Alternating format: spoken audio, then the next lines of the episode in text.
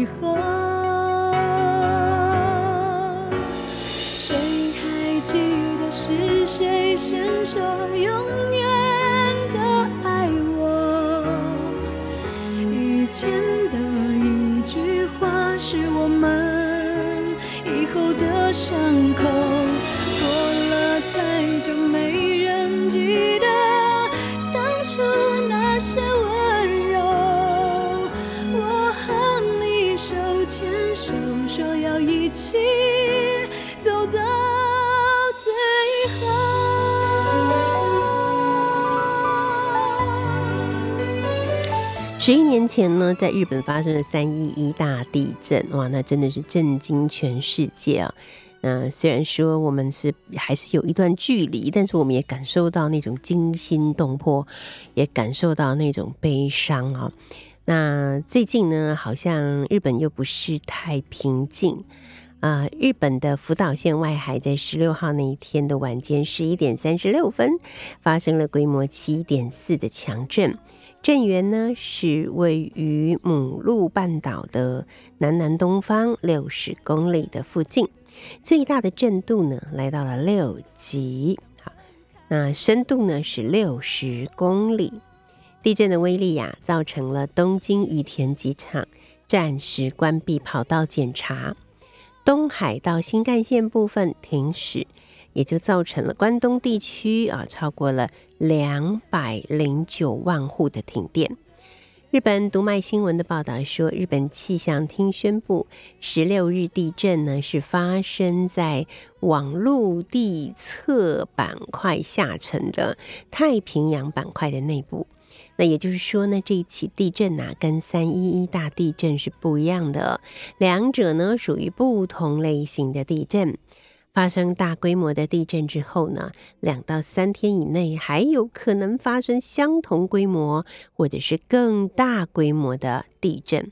所以呢，十六日摇晃很强烈的地区，接下来至少呢会有一个礼拜的时间是要特别留意余震的。啊，当这一次地震在震起来的时候，很多人都想起了三一大地震哈。那啊，我的好朋友张伟忠呢，在东京，东京是四级的震度，但是他也感受到了一种恐怖。那我觉得那种恐怖不是这一次地震的恐怖，而是这一次的地震联系起了上一次的那个可怕的地震的那种感受。我记得我们台湾那个时候九二一地震呢，我觉得也是。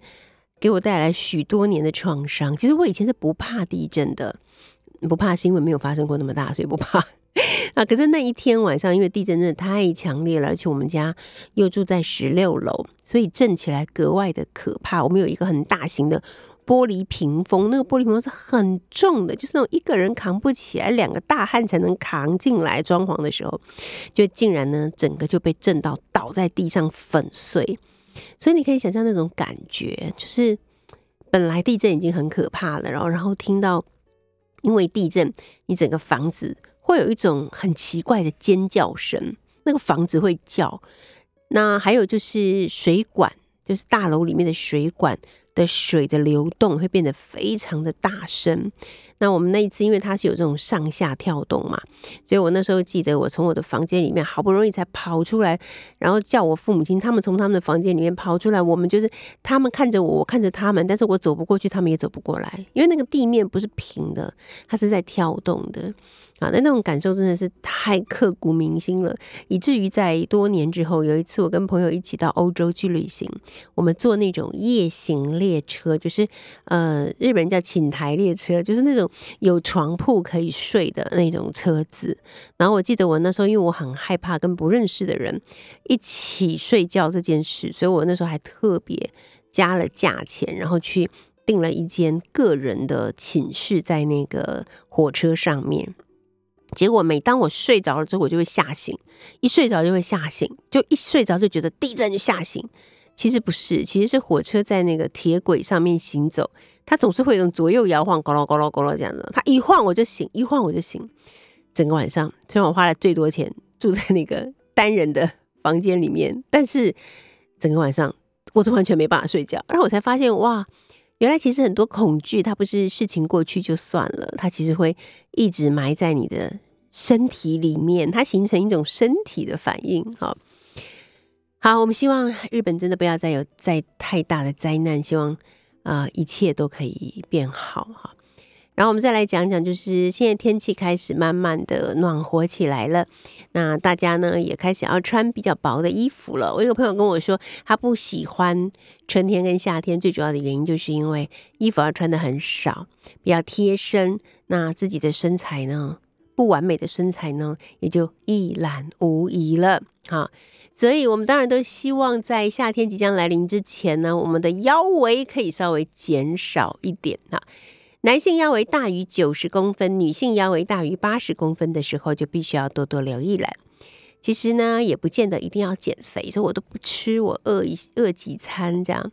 那挑对食物其实是有助于减少内脏脂肪，提升新陈代谢的啊。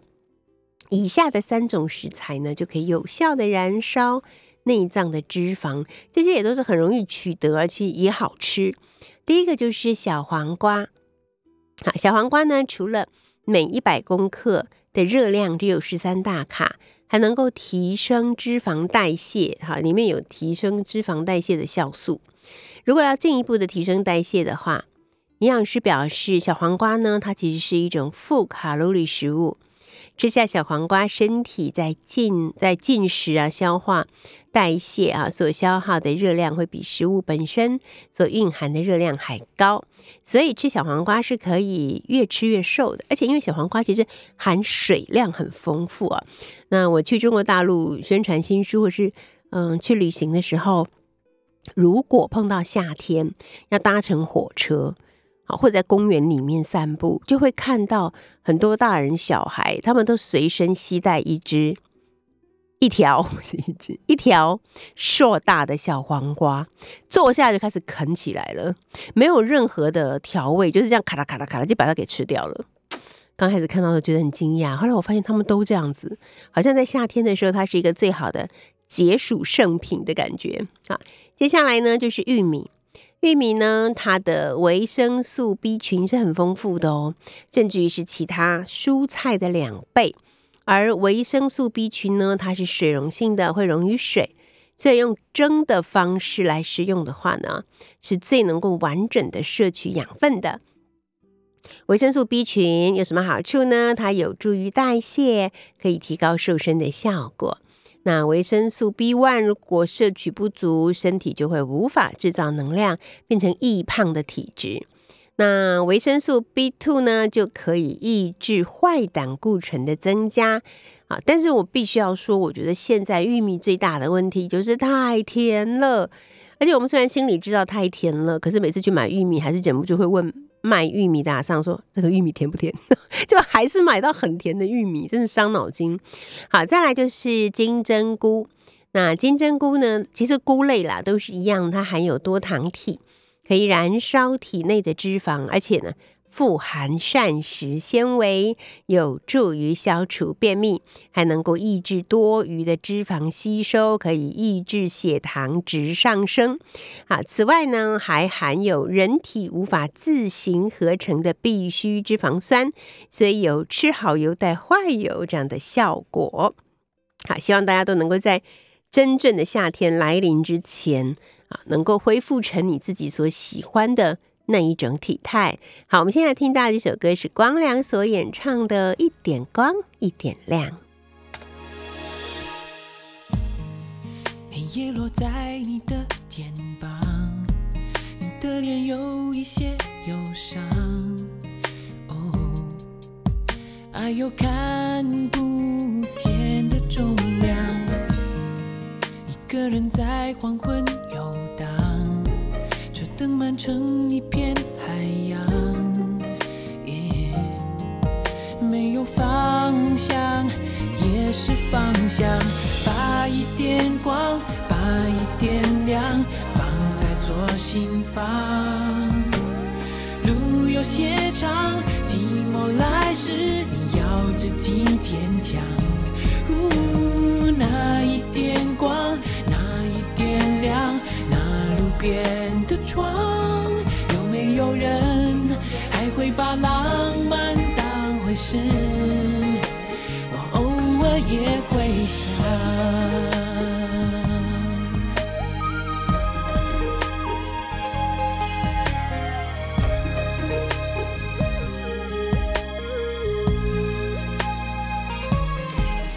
在我们幸福号列车的第二个小时呢，我们欢迎每个月为我们带来听歌、听故事单元的资深乐评人叶云平云平老师啊。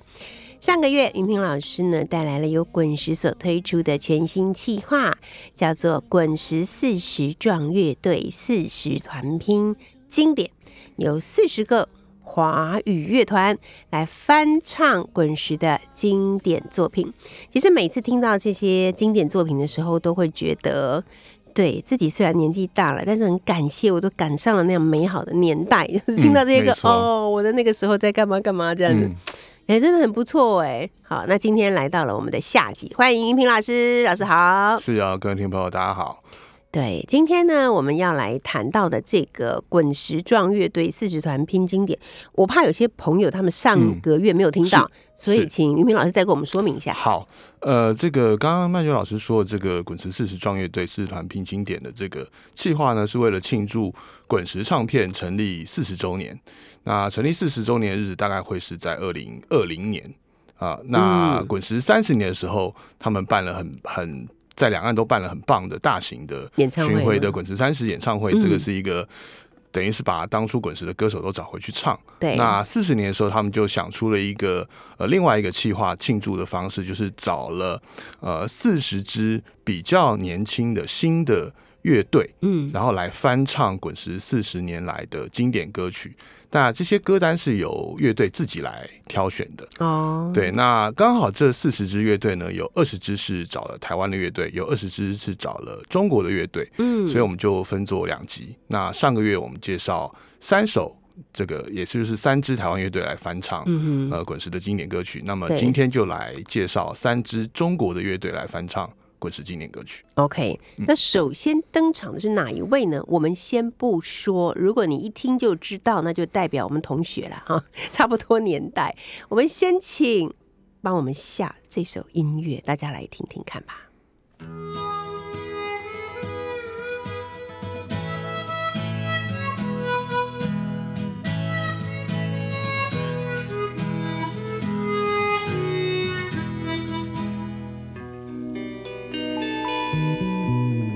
曾经对我说，你永远爱着我。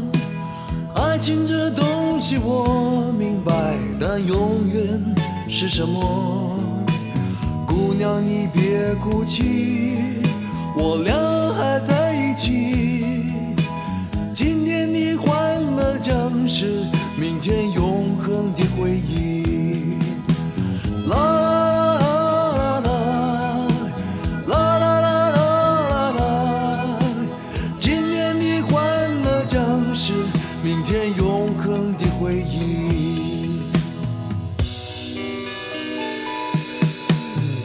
么都可以抛弃，什么也不能忘记。现在你说的话都只是你的勇气。春天刮着风，秋天下着雨，春风秋月多少，还是山盟随风远去。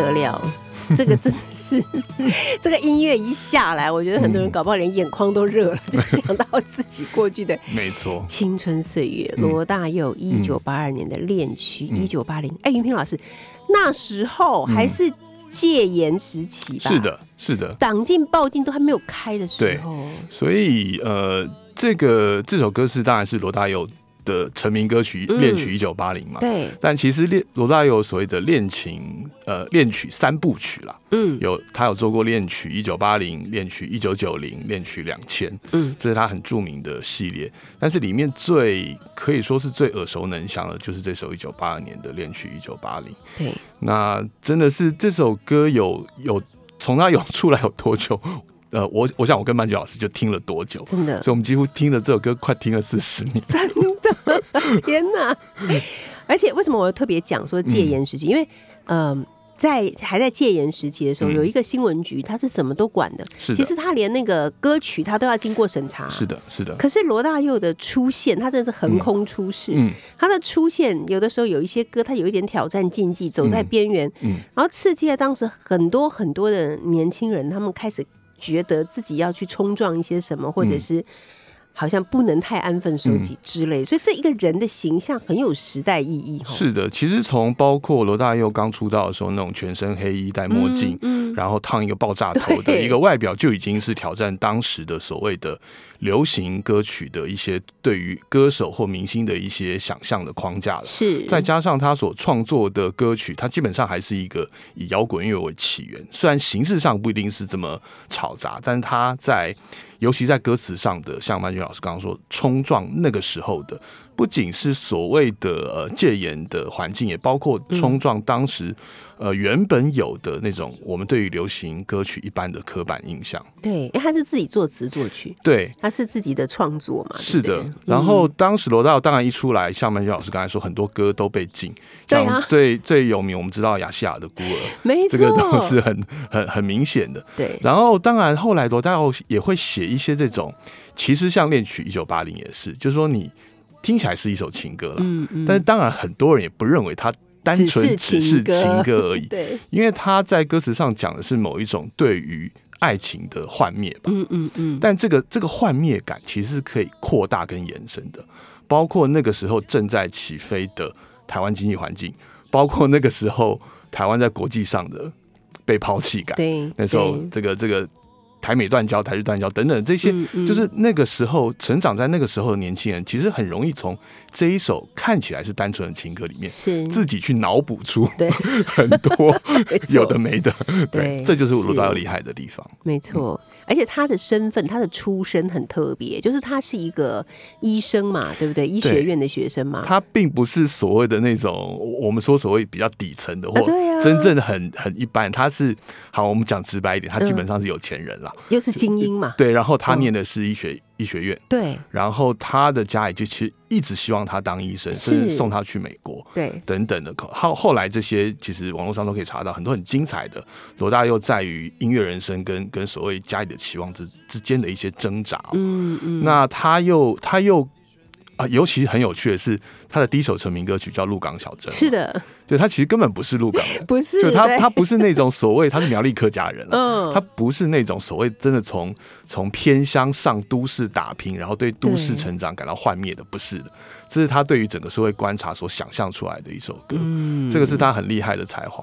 没错。那二手玫瑰呢？可能很多朋友跟我一样不太熟悉，对，这是一支中国东北的摇滚乐队，就是啊来自这个哈尔滨齐齐哈尔的一个摇滚乐队，然后他们已经蛮有一段时间了。哦今天介绍三支中国摇滚乐队都不太算是新的，OK，然后很特别是，等一下听众听到他们翻唱的形式，肯定会非常不习惯。他真的吗？整个都把这首歌都解构掉，哇因为二手玫瑰是一个把东北的民俗戏曲叫做《东北二人转》嗯嗯的这个音乐元素容纳到他们的音乐里面去，所以充满了东北的地方色彩。迫不及待想听，我们来听吧。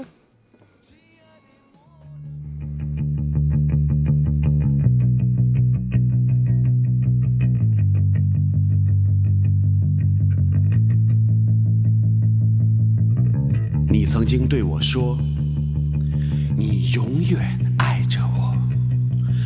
爱情这东西我明白，但永远是什么？姑娘，你别哭泣，我俩还在一起。今天的欢乐将是明天永恒的回忆。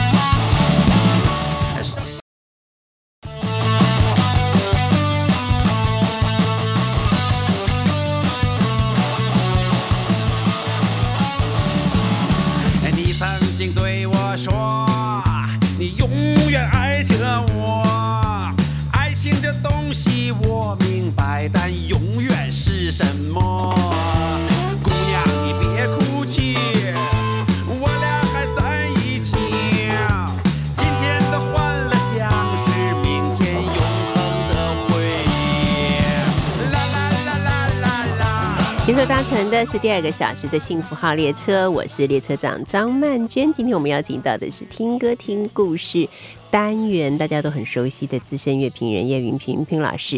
云平老师呢带来由滚石所推出的全新企划，叫做“滚石四十壮乐队四十团拼经典”哦。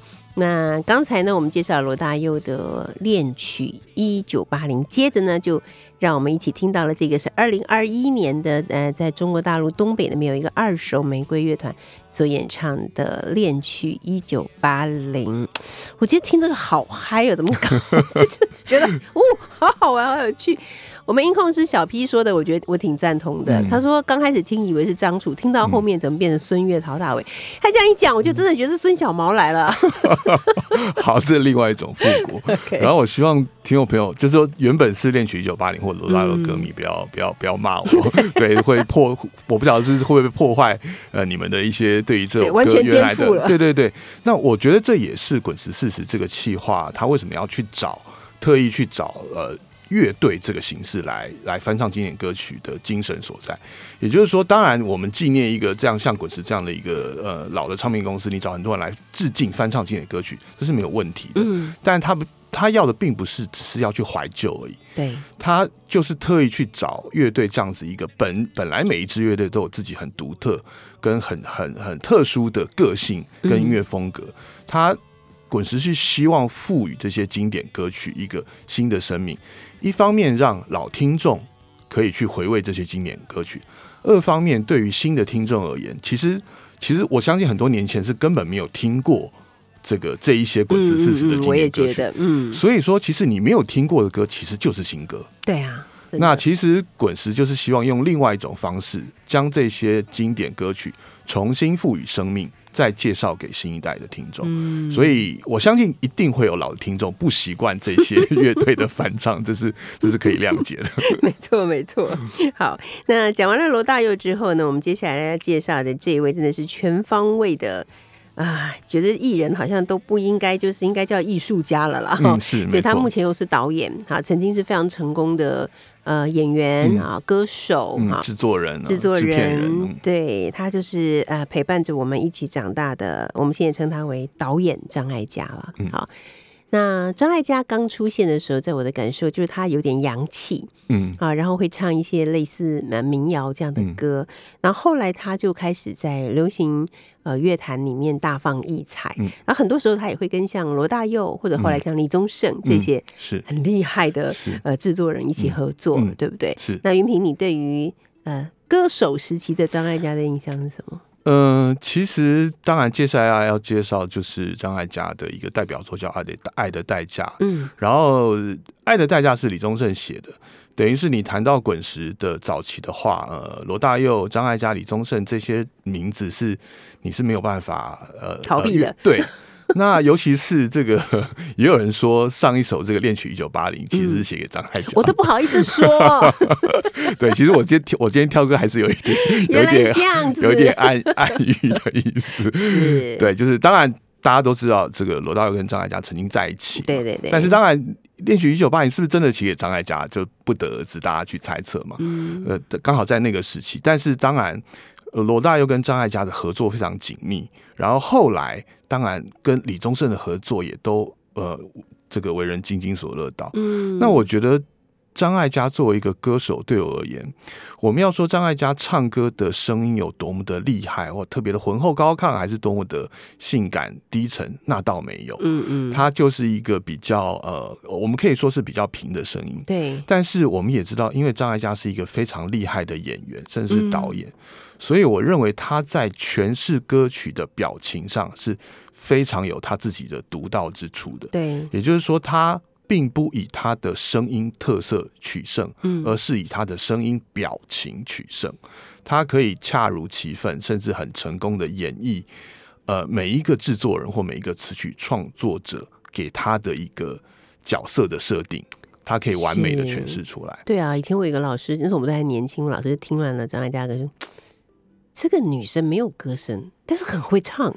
这个说法很奇怪，没有歌声，但是很会唱。对，因为张艾嘉的第一张我们很印象深刻的专辑就是《忙与忙》嘛，一九八五年那个时候，台湾的所谓这个都会的女性的白领阶级刚刚起来。对，然后张艾嘉就完全成功的诠释了这样子的一个角色。嗯，但是我我我记得张艾嘉好像也演过。呃，《红楼梦》对不对？有演过林黛玉，她可以演林黛玉，但是她也可以诠释一个台北都会的 OL，是这个就是她演演员诠释的功力很，没错。好，我们现在就来听听，在一九九二年的时候，由张艾嘉所演唱的《爱的代价》。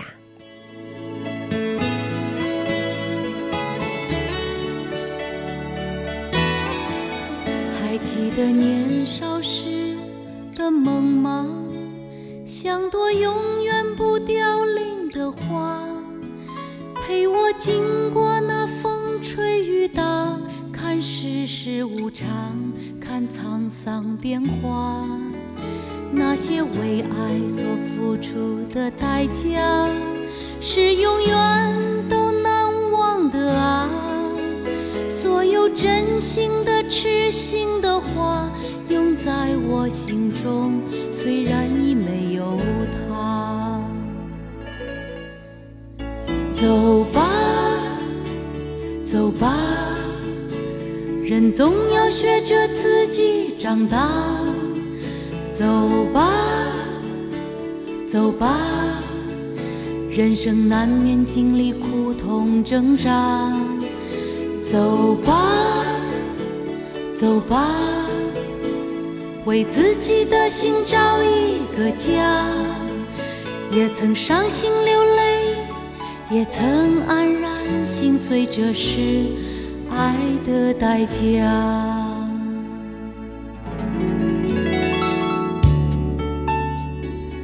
一九九二年呢，嗯，明老师到今年刚好三十年。哎，对，对啊三十年的纪念，对啊，嗯我都必须要说，三十年前这首歌带给我很大的启发。启发不在于爱这个字，在于嗯代价。没错从，那时候我就知道，人生就是要付出代价，没有什么不劳而获的事情。没错，而且而且这首歌真的歌词，李宗盛的歌词真的太太厉害，真的太厉害，太夸张，一首伟大的流行歌曲，嗯，真的，它的歌词可以是令人受用。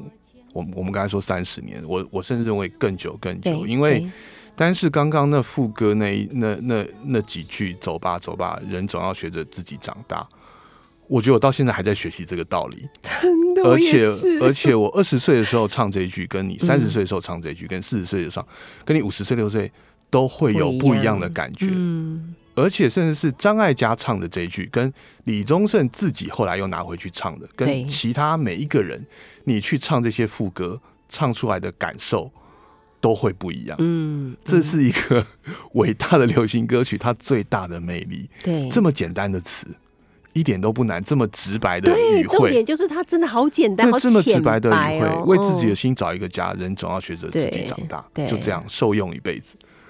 没错，我们好幸运 呢，我们那时候都跟上了。是的，是的，对我这就是最近常常觉得自己老了，一方面又觉得老了怎么样，我就是跟上了很多很嗯棒的时刻，对不对？嗯好，这个是张艾嘉在一九九二年的时候演唱《爱的代价》哦。嗯那接下来呢，这个乐团是 Classic Cars 啊，对，classic 哦。Cars，、我们我们就是乐迷啦，会把它中文翻译成直接翻叫晕车车啦。好，晕车车啊，可爱哦，对对对，晕车车。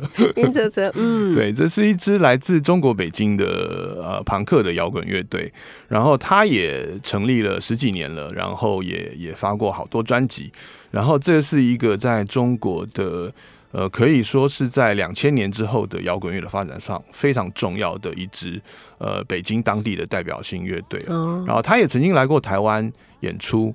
然后我们我们刚才谈的上一支二手玫瑰也来过台湾演出哦，然后嗯我个人非常喜欢 Classic Cars，然后呃，我刚才说过，Classic Cars 是一支年轻的时候是一支朋克的摇滚乐队，就是比较冲撞型的。嗯但是这一次让他们来选，呃，翻唱这个滚石的经典歌曲的时候，我想很多乐迷是比较没有想到他竟然会选对《爱啊，的代价这》首这听起来很。温柔啊，对，就是只要听过以前 Classic Cars 的歌，就会觉得、嗯哦，这这这群人哎。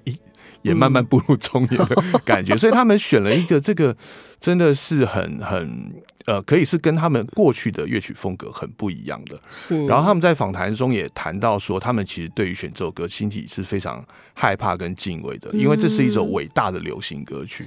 嗯流行歌曲，伟大流行歌曲，它伟大的地方在于它的工艺之精致哦。那所以说，他们很怕去破坏这个歌原本的架构。然后他刚好他们自己年纪也到了，他们慢慢体会到歌词里面那种对于爱情或或者是曼君老师说所谓人生的代价、情感的代价等等的这些、这些意思哦。所以他们用一个很跟他们过去很不一样的、比较稳定、比较平和的方式去重新演绎这首歌。OK，我们就来听听这首是晕车车二零二一年所演唱《爱的代价》。还记得年少时的梦吗？像朵永远不凋零的花，陪我经过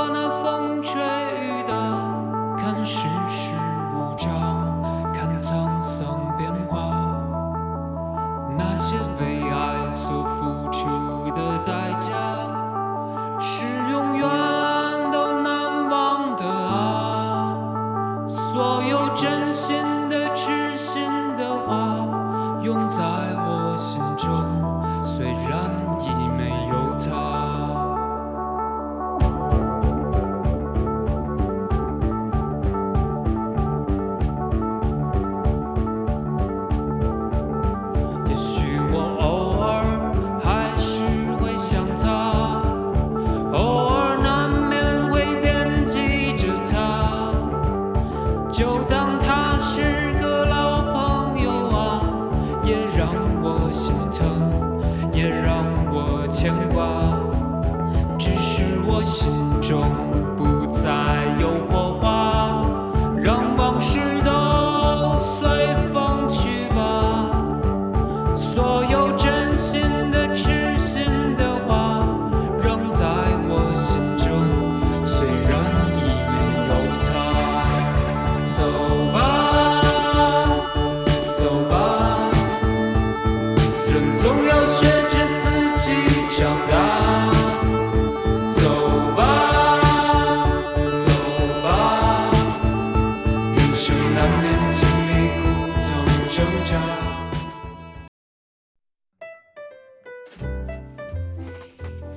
乘的是第二个小时的幸福号列车，我是列车长张曼娟。今天呢，我觉得有点嗨。我们邀请到的是资深乐评人叶云平平老师来为我们呃聊聊每个月的听歌听故事单元嘛。那我们依旧是要谈到的是滚石推出的滚石四十壮乐队四十团拼经典。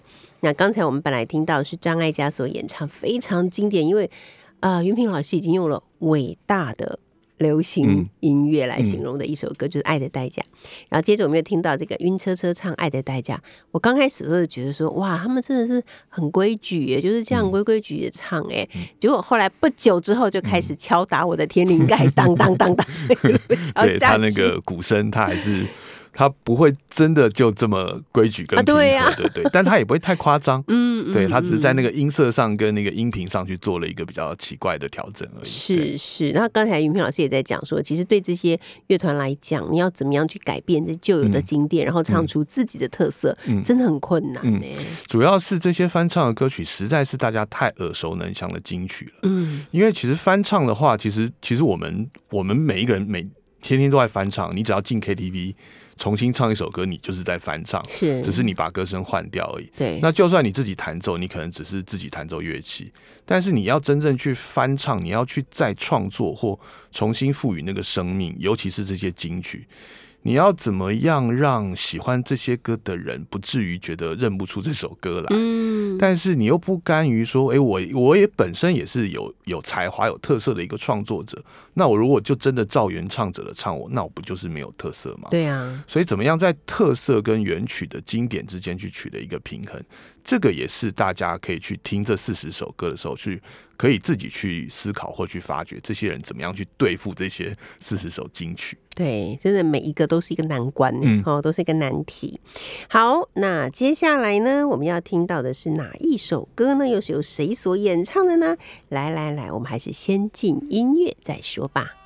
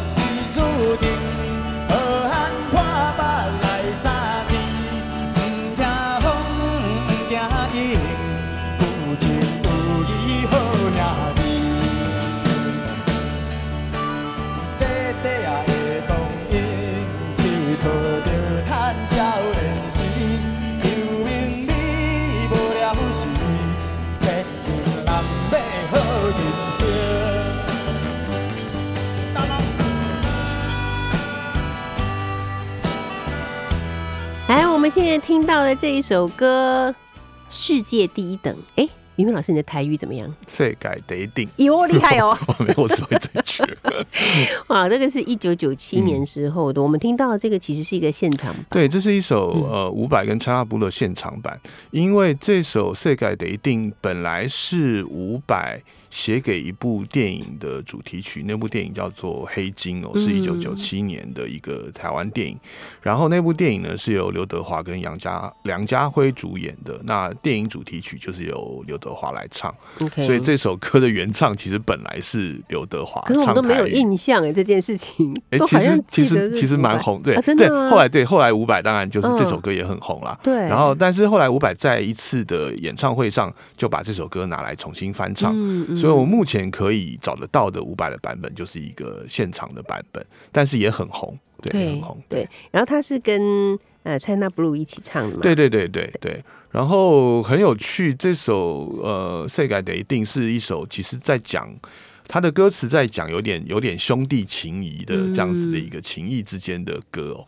然后我其实最常听到这首歌的场合，常常会是在某一些这个海产摊或热炒摊，然后几个男生几杯黄汤下肚，大家就会开始唱这种。有关兄弟情谊啦，或者是我们这几个最屌的这种 这种，对，很有趣。这种这首歌常常在这种场合会听得到。嗯，所以它其实非常本土，也相当男性，对不对？对对，很台很男性。然后又里面讲到兄弟，讲到酒啊，什么这种江湖的情谊等等的这些。对，但是真的很奇怪，当初竟然是刘德华，是一个不会讲台语的。对啊，为什么 来唱？这很有趣。在九一九九零年代，其实那时候就是港星大量在台湾的娱乐圈，所以其实。很多港星，其实我我们那时候也并不觉得奇怪，说实话，听刘德华唱也不会觉得，只是觉得很有趣而已。对，对啊，那个年代真是，如今回想起来，真是挺辉煌的。没错，就是各种可能性都有，大家也不会说，哎，你又不会讲台语，你凭什么可以唱台语歌？其实大家都不会这样想。而且港台之间的关系也非常非常密切，对啊，没错。嗯，好。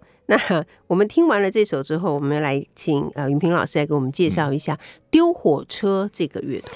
对，丢火车也是来自中国东北的呃黑龙江省的一个乐队哦。然后非常惊讶的是，让他们来挑这个滚石翻唱的时候，他们竟然挑了一首台语歌。那并不是因为他们会讲台语，他们完全不会讲台语。嗯，但是这首歌在访问中，主唱提到对他小时候影响是很深的，就是说他很熟悉这首歌。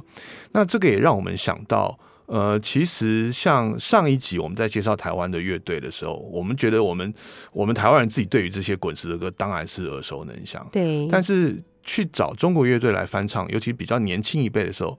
就会不禁好奇，哎，这些台湾的经典流行歌曲，对于中国的年轻人，尤其大部分是在八九零年代的那些年轻人的影响到底是如何？是，甚至很多乐，这是这些歌，呃，面试的时候，很多这些中国的年轻人，可能有些还没出生，有些都还在小学而已。是啊，但就可以去影响到，这个是很有趣的事情，尤其是九零年代。我刚才说。呃，赛改的一定是呃台湾一部电影的呃主题曲。那个时候，九八九零年代的港台的电影，大量的影响了中国的呃，尤其是我们可以看到很多是二三线城市的寂寞的年轻人，他们都以看港台电影为情绪的出口。这个情景在贾樟柯的很多电影，我们都可以看得到。嗯，那些很很穷荒僻壤的县城，然后那些。浑身精力无处发泄的少年们，他们都在电影院里面看那些呃古惑仔啊，或者一些台湾的片子，这是一个很有趣的文化的反应。真的，所以多年之后，当他们重新要来选歌的时候，他们就会选上那个当年很年轻的时候对对他们很有影响的一些歌。所以想当初我们台湾也是文化很强的呢，是真的哎，没错。对，好。那我们现在就哎，那丢火车他们的特色是什么？会跟上一次那个二手玫瑰有点像吗？呃，不是，他们就是一个比较正统的摇滚乐队。然后他们当然，他们等下歌里面的编曲有一个比较特别的乐器，他们是有加入了一个啊萨克斯风，非常抢眼的萨克斯风。然后更有趣的，大家可以看看现在大家会不会介意一个东北人唱台语的哦，因为他学台语过程很 很很辛苦，很辛苦。对，OK，好，我们就来听听丢火车乐团二零二一年所演唱的《世改得一定》。同时呢，我们也非常谢谢云平老师，期待下个月再来为我们带来精彩又好听的听歌听故事单元。谢谢云平老师，谢谢，谢谢，也谢谢大家搭乘两个小时的幸福号列车。我们下礼拜见喽。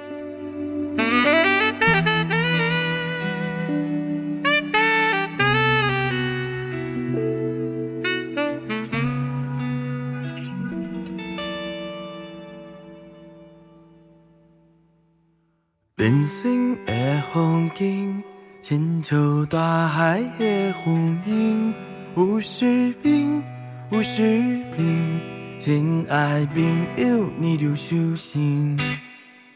人生的困境，经常嘛会出头天，无怨天，不要紧，命选命败，如是心。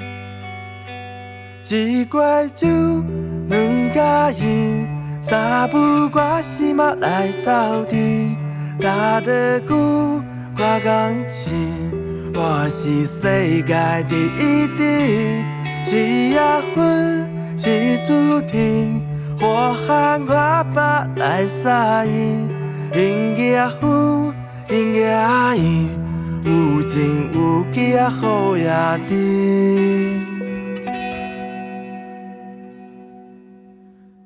白了的光阴，一途丢谈少年时，旧病历无了时，千日难背负人生。